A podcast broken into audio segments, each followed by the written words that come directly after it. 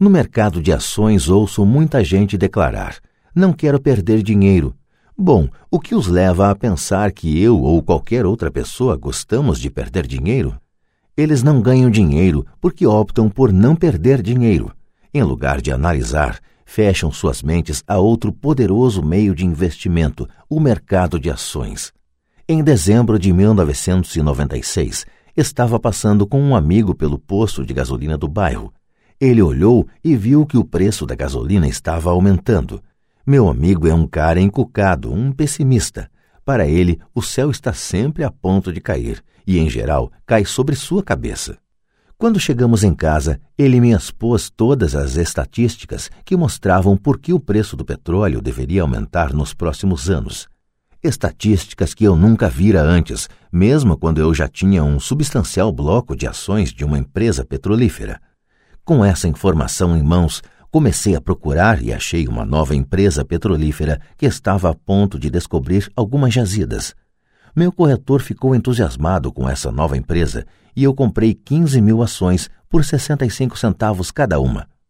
Em fevereiro de 1997, enquanto escrevo este livro, o mesmo amigo e eu passamos pelo mesmo posto de gasolina e, de fato, o preço do combustível subira cerca de 15%. Novamente o pessimista se preocupou e se queixou. Eu sorri porque em janeiro desse mesmo ano o preço daquelas ações da pequena empresa petrolífera já valiam 3 dólares cada uma. E o preço da gasolina deverá continuar aumentando se o que o meu amigo diz for verdade. Em vez de analisar, os pessimistas fecham suas mentes. Se a maioria das pessoas entendesse como uma ordem de stop funciona nos investimentos em ações, haveria mais gente investindo para ganhar do que para não perder. O stop é simplesmente um comando de computador que vende automaticamente suas ações se o preço começa a cair, ajudando-o a minimizar as perdas e a maximizar alguns ganhos. É uma grande ferramenta para aqueles que têm pavor de perder. Por isso, sempre que ouço pessoas preocupadas com os não quero em vez de pensar no que querem, sei que o ruído de suas cabeças deve ser grande o pessimista se apoderou delas e grita: o céu cai, os vasos sanitários estão enguiçando. Assim, elas evitam seus não quero, mas pagam um preço alto. Nunca conseguirão o que querem na vida. Pai Rico me mostrou uma maneira de olhar o pessimista. Faça o que fez o coronel Sanders. Com 66 anos de idade, ele perdeu seu negócio e começou a viver da aposentadoria da Seguridade Social. Não era o suficiente ele começou a percorrer o país tentando vender sua receita de galinha frita. Ela foi recusada mil e nove vezes antes que alguém dissesse sim. E ele acabou se tornando um multimilionário em uma idade em que a maioria das pessoas está desistindo. Ele era um homem corajoso e tenaz, dizia Pai Rico a respeito de Harlan Sanders. Assim, quando você estiver em dúvida e um pouco receoso, faça o que o Coronel Sanders fez com sua galinha ele a fritou. Razão número 3. Preguiça. Pessoas ocupadas são, com frequência, preguiçosas. Todos nós conhecemos histórias do homem de negócios que trabalha arduamente para ganhar dinheiro. Ele dá duro para ser um bom provedor de sua mulher e de seus filhos. Ele passa longas horas no escritório e leva trabalho para casa nos fins de semana. Um dia, ao chegar em casa, encontra-a vazia. Sua esposa foi embora com as crianças. Ele sabia que estava tendo problemas com a esposa, mas em vez de esforçar-se em fortalecer a relação, ele se dedicou ao trabalho. Desiludido, seu desempenho no emprego declina e ele é demitido. Hoje em dia, encontro frequentemente gente muito ocupada para cuidar de sua riqueza, e há pessoas muito ocupadas para cuidar da própria saúde. A causa é a mesma estão ocupadas e continuam ocupadas como forma de evitar algo que não desejam enfrentar. Ninguém precisa lhes dizer isso. No seu íntimo, elas sabem.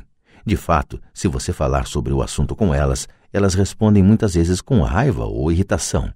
Se não estão ocupadas com o trabalho ou com as crianças, muitas vezes estão ocupadas assistindo à televisão, jogando golfe ou fazendo compras. Contudo, lá no fundo sabem que estão fugindo de algo importante. Essa é a forma mais comum de preguiça. A preguiça mantendo-se ocupado. E qual é a cura para a preguiça? A resposta está em um pouco de ambição.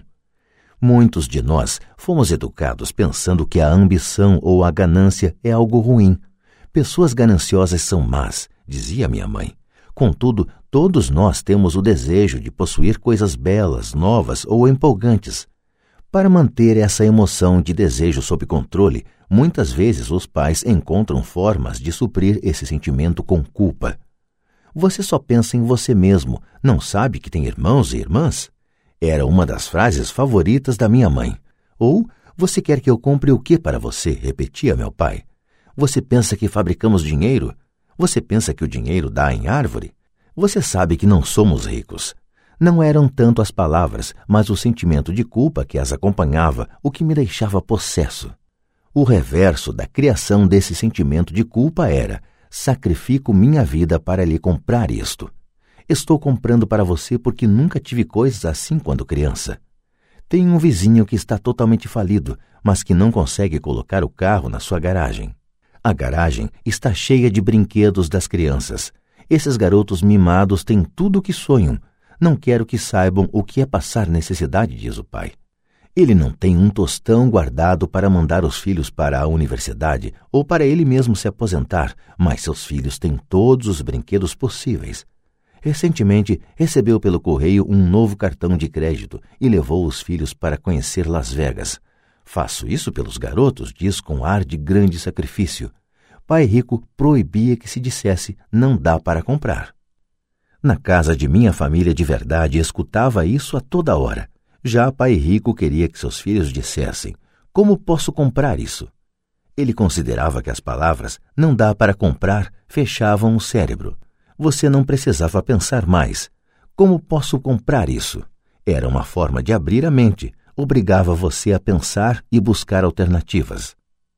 Mais importante do que isso, ele considerava que não dá para comprar é uma mentira, e o espírito humano sabe disso. O espírito humano é poderoso, muito poderoso, dizia. Quando sua mente preguiçosa repete não dá para comprar, uma guerra se estabelece dentro de você. Seu espírito se enfurece e sua mente preguiçosa deve defender a mentira dita. O espírito grita: Vamos, Vamos para a academia fazer exercícios. E a mente preguiçosa responde: Estou cansada, trabalhei muito hoje. Ou o espírito humano diz: Estou cansado de ser pobre. Vamos sair daqui e enriquecer. E a mente preguiçosa fala: Pessoas ricas são gananciosas. Além disso, dá muito trabalho, não é seguro, posso perder dinheiro. Do jeito que está, já trabalho muito. Já tenho que fazer coisa demais no emprego. Veja o que tenho que fazer hoje à noite. O chefe quer que eu entregue de manhã. Não dá para comprar, também traz tristeza, uma sensação de desamparo que leva ao desânimo e muitas vezes à depressão. Apatia é outra palavra que se aplica. Como posso comprar isso? Abre possibilidades, empolgação e sonhos. Pai Rico não estava tão preocupado com o que você queria comprar, mas esse como posso comprar isso fortalece a mente e dinamiza o espírito. Assim, raramente ele dava alguma coisa a Mike ou a mim. Em vez disso, perguntava: Como você pode comprar isso? E isso incluía a mensalidade da universidade que nós tínhamos que pagar com nosso dinheiro.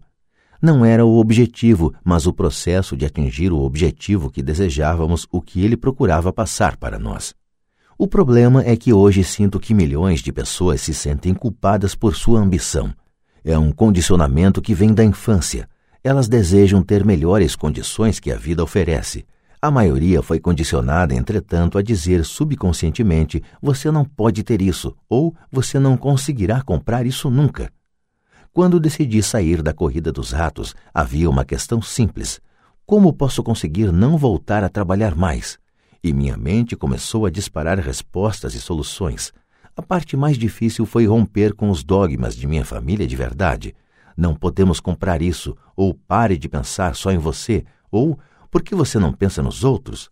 E outras expressões parecidas que se destinavam a criar culpa e suprimir minha ambição.